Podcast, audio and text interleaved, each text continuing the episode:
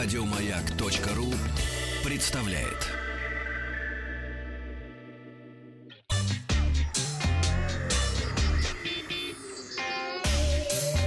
Страна транзистория. Доброе утро. Вахтанг Махарадзе, новости высоких технологий. Сначала наш вчерашний опрос. Если его- Вчерашний. Но я его потерял. Потерял. Потерял.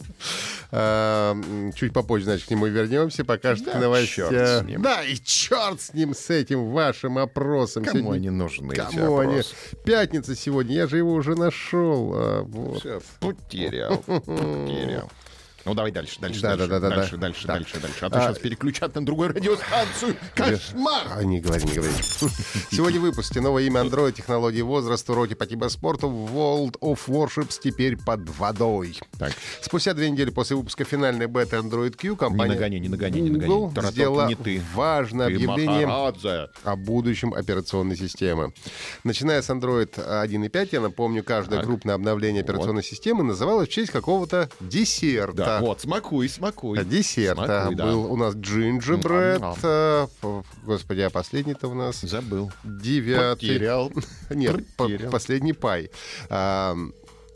После анонса Android Q в начале Так. этого года фанаты гадали, какое же имя получит десятая версия. Новая версия, ранее известная как Android Q, будет называться просто Android 10.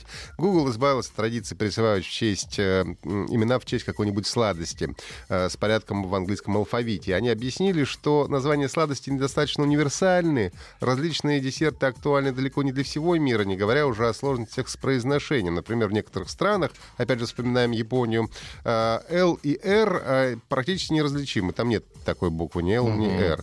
Да, поэтому, когда некоторые слышат о версии Lollipop, э, они не понимают, что она вышла уже после KitKat. М, Потому что и KitKat, и э, Rory Pop, и э, KitKat, ну, в общем, мгм. Да, понятно. да, помимо отказа от десертов э, в названии, Google немного обновил логотип Android. Шрифт стал тонким, закругленным, буквы э, в черном цвете вместо зеленого.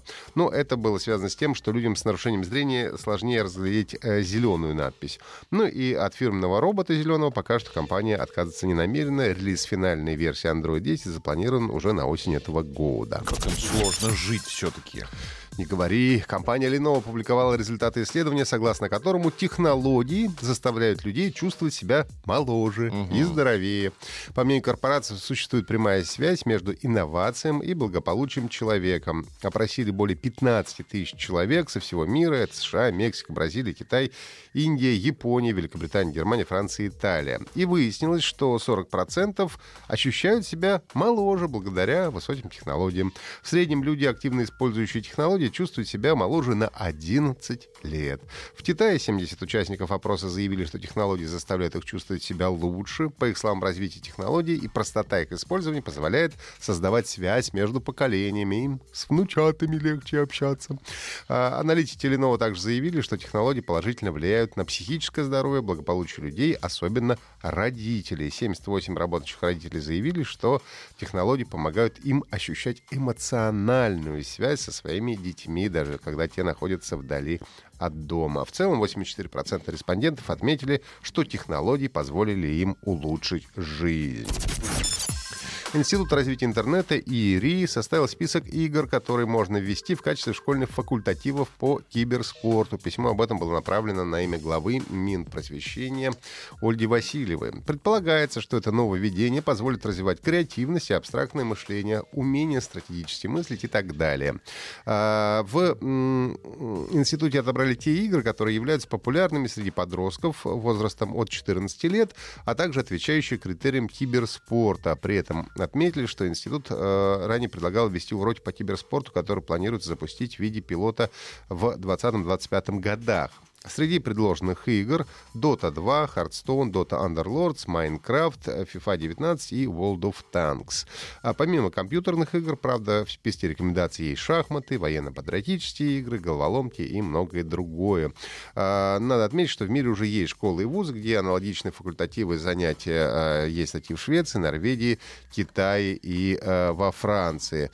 А, Сегодня а, спросим вас о том, Считаете ли вы, нужно ли водить такие уроки или нет? Считаете, что уроки по киберспорту это прям классно? Только не потеряй опрос, пожалуйста. Да, а нужно идти в ногу со Все временем. голосуют, а Я и сам с ребенком буду на них ходить. Нет, мой ребенок и так сидит слишком много за компьютером, и лучше пусть добавит уроки по физкультуре. Вот такой вопрос ВКонтакте. Заходите, проголосуйте.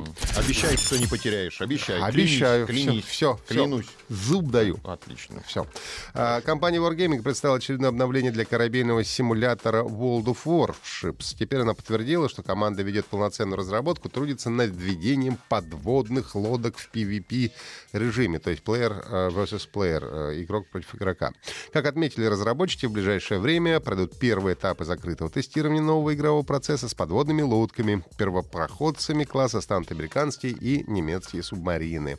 Ну и после закрытого тестирования подводные лодки станут доступны для всех желающих на специальном сервере. Затем разработчики планируют добавить подводные лодки в основной клиент игры. Там а, класс будет доступен в рамках специального режима, где будет проходить этап финальной настройки в течение нескольких месяцев. Это все новости на сегодня. Если есть вопросы, задавайте ВКонтакте, подписывайтесь на подкаст Транзистории на сайте Маяка и в iTunes.